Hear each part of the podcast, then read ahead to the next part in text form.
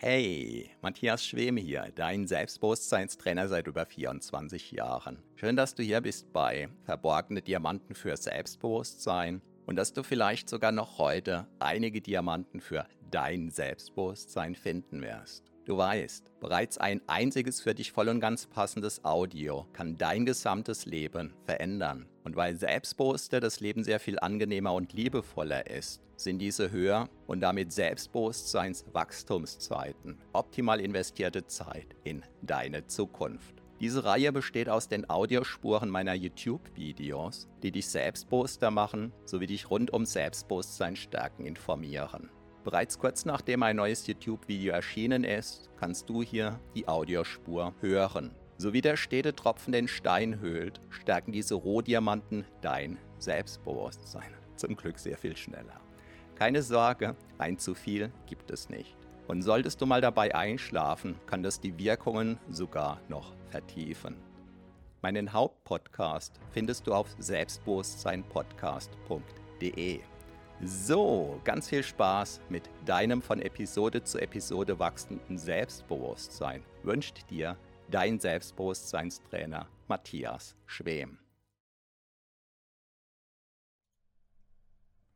Wie entscheidest du in Extremsituationen?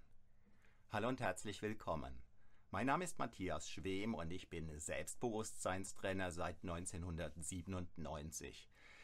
Ich weiß nicht, ob ich für das, was ich jetzt sagen möchte, immer die passenden Worte finde. Ich bin selber mal gespannt. Ähm, das, worüber ich erzählen möchte, nicht besserwisserig, sondern um ja auch zu erfragen, wie du damit umgehst, um dir vielleicht den ein oder anderen Impuls mitzugeben, ist ein Thema, über das ich so in dieser Intensität Qualität noch nicht oft gesprochen habe und auf keinen Fall bisher in einem Livestream. Äh, worum geht's? Es gibt Entscheidungen, die uns in unserem Leben begegnen, auf die wir uns nicht vorbereiten können, wo wir aber entscheiden müssen, zumindest wenn wir nicht dauerhaft drauflegen. Dieses Drauflegen meine ich jetzt nicht in finanzieller Hinsicht, sondern emotional, energetisch. Ähm, ich versuche es ein bisschen konkret zu machen. Ähm, inhaltlich wird es trotzdem nicht konkret werden, denn ich möchte keine Details in irgendeiner Weise verraten sozusagen. In meinem Umfeld gibt es ein Paar. Ich nenne die Personen einfach A und B. A soll der Mann sein, B die Frau oder ich sage Mann und Frau, dann ist es vielleicht klarer. Jedenfalls, in dieser Beziehung hat diese Frau eine sehr grundlegende, eine ganz extreme Entscheidung getroffen, ohne Rücksprache mit dem Mann. Und diese Entscheidung bringt sowieso viele Beziehungen auseinander. Nicht automatisch, aber viele Männer würden bei so einer Entscheidung, bei so einer Alleinentscheidung der Frau sagen, das trage ich nicht mit. Hier endet für mich diese Beziehung. Ich möchte aber nicht auf dies, dieses Beziehungsthema eingehen, sondern indirekt. Das ist also ein Paar in meinem Umfeld. Und ich kenne sowohl die Frau als auch den Mann. Und das wirft dann natürlich die Frage auf, wie verhält man sich als Außenstehender dazu? Ergreift man eher Partei für die Frau? Ergreift man eher Partei für den Mann? Und bei diesem Thema, um das es geht, das ich leider nicht benennen kann, ist es bei mir so, ähm, dass in mir eine glasklare Klarheit dahingehend ist, dass meine innere Haltung die ist, dass eine Frau alleine in einer Beziehung so eine Entscheidung nicht treffen kann, nicht treffen darf, so müsste ich sagen, sondern ja, wenn in Absprache mit dem Mann. Denn ja, die, die sind eben in einer Beziehung und zwar nicht einfach oberflächlich, sondern ja eine längere Beziehung. Und da ist dann meine Haltung die, wenn die Frau eine Entscheidung trifft, die das Potenzial hat, die Beziehung zu beenden und die tendenziell eben auch in vielen anderen Beziehungen, wie, wie man beobachten kann, Beziehungen beendet, dann ist meine Haltung als Mann, die nicht, weil ich ein Mann bin, sondern das ist meine Haltung, die ich als Frau wahrscheinlich genauso hätte, aber gut, das ist hypothetisch, dass ich mir sage, okay, diese Frau trifft eine Entscheidung, die auch ich als Außenstehender, als Nicht-Betroffener quasi nicht mittragen kann. Das ist für mich ein No-Go. Und da endet gegebenenfalls, da bin ich mir noch nicht ganz sicher, aber ja, da endet gegebenenfalls für mich auch diese Freundschaft. Und in Bezug auf den Mann, es ist dann einfach so, war es so, ist es so, dass ich diesem Mann einfach mitgeteilt habe, wie ich das so erlebe und dass das eben für mich ein No-Go ist, was diese Frau gemacht hat. Und äh, gleichzeitig achte ich aber darauf, dass ich nicht eine sogenannte Triangulierung aufmache, also dass ich nicht Partei für den Mann gegen die Frau ergreife, weil im Regelfall wird es dadurch schlimmer, sondern das ist einfach meine Haltung von außen, die dieser, ja, die diesem Mann gefallen kann oder auch nicht. Und insofern mache ich mich da eben auch frei von der Haltung des, dieses Mannes. Ja, ich habe die Befürchtung, dass ich ein bisschen zu viel in Rätseln spreche, aber vielleicht ist meine Message da doch angekommen. Aber ich möchte noch das ein oder andere weitere Beispiel anführen, wo ich es vielleicht ein bisschen konkreter machen kann. Ähm, in, wenn man selbstständig ist, dann kann es sein, dass der ein oder andere Kunde nicht ganz zufrieden ist. Also wenn man mit genug Kunden zu tun hat, dann ist irgendwann einer dabei, der ist einfach mit der Leistung nicht zu 100% zufrieden. Und dann geht es häufig ums Geld und dann stellt sich eben die Frage, wie man als Unternehmer dazu steht. Und bei mir war es so, viele Jahre lang habe ich, wenn der Kunde sozusagen gezuckt hat nach dem Motto, na, das hat mir nicht ganz so gut gefallen, dann habe ich sozusagen sehenden Auges vergessen, dass diese Rechnung noch zu 100% offen war. Und das habe ich einige Jahre so praktiziert, wobei ich habe nicht vergessen, dass die Rechnung offen war, sondern ich habe mich wochenlang, ich habe mich monatelang geärgert und teilweise noch länger. Und insbesondere hatte ich das teilweise auch geduldet in Zeiten, wo ich selbst fast kein Geld für mich zur Verfügung hatte. Und dann irgendwann hat sich in mir ein Schalter umgelegt, der da sinngemäß lautet, Moment, das sind erwachsene Menschen, die schließen mit mir rechtlich gesehen einen Vertrag. Und ein Coaching zum Beispiel kann naturgemäß nie zur 100% Zufriedenheit führen, aus dem ganz einfachen Grund, weil man diese 100% Zufriedenheit nicht messen kann. Äh, insofern, wenn einer sagt, naja, ich bin zu 90% zufrieden, ich zahle 90% der Rechnung, ähm, das mag, wie soll ich sagen, logisch rational nachvollziehbar sein. Äh, rechtlich ist es nicht haltbar und unabhängig davon müsste ich ja dann auf der anderen Seite, wenn ein Klient sagt, Mensch, ich war super toll zufrieden oder wenn ich sage, Mensch, ich habe ja 120% geleistet, ja, dann müsste ich sozusagen im Umkehrschluss eine Rechnung über 120 ähm, Prozent stellen und spätestens da wird klar, es ist Humbug. Unabhängig davon stellt sich natürlich die Frage, wie geht man denn damit um, wenn zum Beispiel ein Klient oder ein Auftraggeber oder wie auch immer ähm, die Rechnung nicht zahlt oder ein Teil der Rechnung nicht zahlt. Und meine innere Haltung dazu ist die, dass ich zunächst versuche, mich in den Klienten hineinzuversetzen und dass ich mir gleichzeitig aber die Frage stelle, Mensch, ähm, habe ich einen Fehler gemacht? Habe ich irgendwas Wesentliches, bin ich auf irgendwas Wesentliches nicht eingegangen? Und äh, wenn ich im Wesentlichen zum Schluss komme, nein, ich habe meine Arbeit gut geleistet, dann ist meine Haltung meistens die, ich warte nochmal 14 Tage ab, ob derjenige bezahlt. Je nachdem, wie gut mein Draht zu dieser Person ist, kann es sein, dass ich nochmal eine E-Mail schreibe, die ich rechtlich gesehen nicht schreiben müsste. Ja, und wenn sich da nichts tut und dann bekommt diese Angelegenheit mein Rechtsanwalt. Und natürlich ist mir klar, dieser Kunde ist für mich verloren. Und potenziell mache ich mich sozusagen, ähm, stelle ich mich in die Schusslinie, weil der ein oder andere dem man einfach klar macht, dass man bereit ist, diese Uneinigkeit gegebenenfalls vor Gericht auszutragen, droht mehr oder weniger offen, ja, mit Öffentlichkeit, so nach dem Motto, ich poste das in allen Foren und so weiter und so fort. Und dann geht es eben um die Frage, lasse ich mich erpressen? Und ja, damit wird dann klar, es geht um mehr als nur um eine Entscheidung. Es geht dann eben auch darum, ja, zum einen, wie schätze ich jetzt ein, dass der diese Drohung wahr macht? Und angenommen, er macht sie wahr, was hängt da für mich gegebenenfalls noch dran? Also ich sag mal, wenn man jetzt irgendwie der Metzger um die Ecke ist oder so und man hat nur regionale Kunden, die sich womöglich auch noch kennen, weil die meisten da seit Jahren wohnen und jetzt ist da einer, der streut immer wieder ähm, ja, negative Gerüchte, was weiß ich, über die Lebensmittelhygiene oder so irgendwas.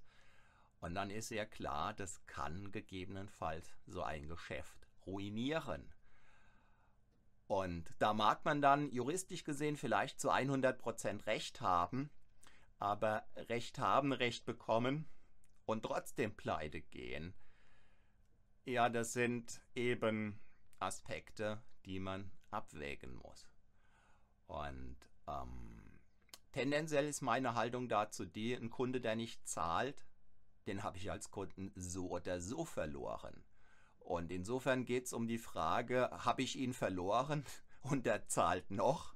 Ja, oder habe ich ihn verloren und er zahlt nicht? Und ich ärgere mich aber drüber, wenn ich eine gute Dienstleistung einfach abgegeben habe. Und da ist dann im Regelfall meine Haltung die, dass ich sage, okay, ich habe gute Dienste geleistet, die Bezahlung, die war schriftlich geregelt, es war klar, welche Summe, zu welchem Zeitpunkt und so weiter. Es gab keine weitergehenden Absprachen, also lasse ich das den Richter entscheiden. Und äh, bisher habe ich da, ja, ich kann nur sagen, super gute Erfahrungen gemacht, wobei äh, relativierend kann ich zum Glück ergänzen, ich war bisher nur ganz, ganz selten vor Gericht, um ähm, Seminarhonorare einzuklagen. Aber ähm, ja, in diesem Sinn bin ich da nicht sehr erfahren, aber unabhängig davon ist eben meine Haltung die, wenn ein erwachsener Mensch eine Dienstleistung bucht, zu einem klar festgelegten Preis, das Ganze findet, äh, ja, was weiß ich, äh, Dauer eine Stunde oder ein Wochenende oder was auch immer. Und dieser Mensch ist eben erwachsener Mensch. Ja, dann hat er sich an seinen Teil der Vereinbarung zu halten, wie auch ich nicht einfach sagen kann, so nach dem Motto, freitagsabends geht ein Seminarwochenende los, aber die Sonne scheint gerade so schön. Ja, dann kann ich auch nicht sagen, oh, sorry, ihr seid jetzt zwar 300 oder 500 Kilometer weit angereist, aber ich habe keine Lust. Wisst ihr was? Verbringt das Wochenende sonst irgendwie? Ja, geht nicht, kann ich nicht machen. Dann habe ich mehrere Klagen am Hals, zu Recht. Ja, denn diese Menschen haben sich ja ein ganzes Wochenende freigehalten. Womöglich arbeitet jemand am Wochenende oder selbstständig, sodass er da dann noch was umschichten musste. Vielleicht mussten Babysitter besorgt werden, die Anreisekosten, die Hotelkosten und so weiter und so fort. So, und da ist dann im Umkehrschluss eben auch meine Haltung, die ich bin da. So, aber ich glaube, diesen Aspekt, den habe ich jetzt klar genug gemacht. Wie geht's dir damit? Ähm, ich weiß nicht, ob du selbstständig bist, ob du angestellt bist, aber egal, in, in beiden Fällen, ja, ist ja ein gewisses, ähm, wie soll ich sagen, ähm, Begegnen Menschen ja typischerweise Themen. Beim Angestellten ist es vielleicht eher so, die Überstunde, schreibe ich die auf oder nicht? Und sagen wir mal, du hast die Überstunde, die du geleistet hast, aufgeschrieben und sie wird aber bei der Gehaltsabrechnung einfach unter den Tisch fallen gelassen. Ja, und da stellt sich ja jetzt auch die Frage, lässt du es auch gedanklich unter den Tisch fallen oder sagst du, Moment, ich habe diese Arbeit geleistet, ja, die habe ich nicht für mich gemacht, die habe ich für meinen Arbeitgeber erbracht und dann soll mein lieber Arbeitgeber gefälligst mir auch diese Überstunde bezahlen. Ja, oder sagen wir mal, du bist im Urlaub und da ist definitiv irgendein Mangel, ja, um es einfach zu machen, du hast ein Vier-Sterne-Hotel gebucht und du bist in einem Drei- oder in einem Zwei-Sterne-Hotel gelandet. Wie gehst du dann damit um? Ärgerst du dich den ganzen Urlaub und lässt es danach unter den Tisch fallen? Oder ist für dich klar, nach dem Urlaub bekommt dein Rechtsanwalt Arbeit und du lässt es einfach drauf ankommen? Oder ähm, wie ist es ansonsten so in deinem Umfeld, wenn zum Beispiel du in Bezug auf einen Freund, eine Freundin, Kollegen, weiß ich nicht, irgendjemand, der dir nahe steht, vielleicht einen Verwandten, ähm, eine klare Haltung in Bezug auf irgendeinen Sachverhalt hast, also irgendwas sehr Grundlegendes. Und jetzt versucht dieser Mensch dich irgendwie einzuwickeln, so nach dem Motto, na, du bist doch mein Schwager. Und wo kämen wir dahin, wenn Schwäger sich un äh, untereinander nicht unterstützen oder so irgendwas? Ja, wie ist da deine Haltung dazu, wenn es irgendwie deinem inneren Empfinden zuwiderläuft? Ähm, hältst du dann aus Prinzip zum Schwager oder hältst du dann aus Prinzip zu dir und riskierst, dass der Kontakt zu deinem Schwager belastet wird oder im Extremfall vielleicht sogar abreißt? Wie ist da so deine Haltung dazu? Wie sind da so deine Erfahrungen dazu? Und ähm, ich habe auf zwei Punkte möchte ich noch mal ganz kurz eingehen oder ja kurz aber intensiv. Immer dann, wenn es um grundlegende Entscheidungen geht, dann geht es in der Folge fast oder dann, dann schwingt damit fast immer mit, bin ich bereit, diese Beziehung zu riskieren. Ja, in dem Beispiel, Kunde zahlt nur teilweise, geht es um die Frage, bin ich bereit, den Kontakt zu diesem Kunden zu riskieren? Oder in dem anderen Beispiel, unbezahlte Überstunde, bin ich bereit, den Kontakt zu meiner Firma zu belasten, ja, weil es gegebenenfalls vor das Arbeitsgericht geht und weil mir möglicherweise irgendwann gekündigt wird. Ja, sowas darf, das weißt du wahrscheinlich sowieso, nicht zum Anlass genommen werden, dir zu kündigen. Aber du kennst ja auch die Möglichkeiten, wie man dann hintenrum sozusagen nachtritt, sodass es irgendwie noch im, im, in der Grauzone ist. Und dann bei nächstbester Gelegenheit dir vielleicht die Kündigung ausstellt für einen Anlass, der im Sinne des Gesetzes legitim ist, aber wo dir klar ist, du wurdest nicht aus dem vorgeschobenen Grund entlassen, sondern weil du einfach damals auf dein Recht gepocht hast. Wie ist da deine Haltung dazu? Ah ja, genau, das ist der Beto Punkt äh, Beziehung riskieren. Ähm, wie ist da so deine Bereitschaft, ja, die Beziehung zum Arbeitgeber, sprich im Extremfall den Arbeitsplatz zu riskieren? Und dann nachrangig, wie ist deine Haltung dazu, wenn da stillschweigend oder auch ähm, klar ausgesprochen Erpressung mitschwingt? Also sagen wir mal, dein Arbeitgeber sagt dir, weil das irgendwie vielleicht eine überschaubare Branche ist, in der du unterwegs bist. Ja, dein Arbeitgeber sagt dir und er, der Arbeitgeber, wird dafür sorgen, dass du in diesem Bereich nie wieder einen Fuß auf den Boden setzt.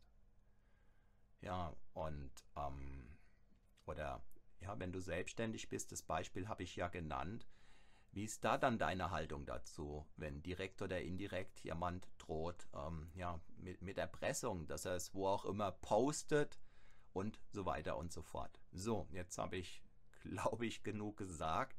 Ich hoffe, dass ich das, was ich sagen wollte, einigermaßen in klare Worte gepackt habe.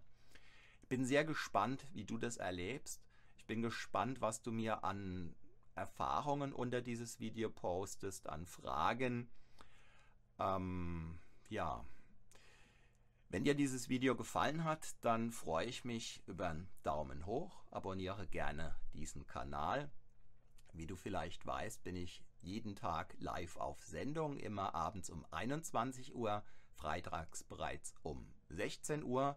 Und während des Livestreams hast du jederzeit die Möglichkeit, mir im Chat live deine Fragen zu stellen. Und im Regelfall gehe ich entweder direkt darauf ein oder zum Ende vom Livestream oder im Regelfall allerspätestens zum nächsten Video. Und sinngemäß hast du dieselbe Möglichkeit, indem du mir unter das Video ähm, ja, eine Frage stellst und auch da kann ich oft im nächsten Livestream direkt darauf eingehen. Ich bedanke mich recht herzlich für deine Aufmerksamkeit. Schau auch mal in die Links unter diesem Video. Vielleicht ist da für dich genau das Perfekte mit dabei. Ich freue mich sehr, wenn du auch morgen hier wieder mit am Start bist. Mein Name ist Matthias Schwem.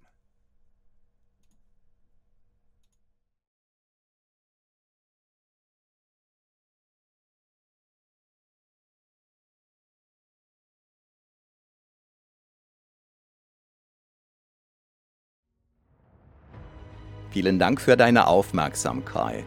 Das war eine Folge von Verborgene Diamanten für Selbstbewusstsein mit Matthias Schwem, dem Pionier in Sachen Selbstbewusstsein stärken seit über 24 Jahren. Abonniere auch meinen Hauptpodcast jetzt gleich auf selbstbewusstseinpodcast.de. Denn je stärker dein Selbstbewusstsein, desto stärker und erfüllter ist dein Leben. Selbstbewusstseinpodcast.de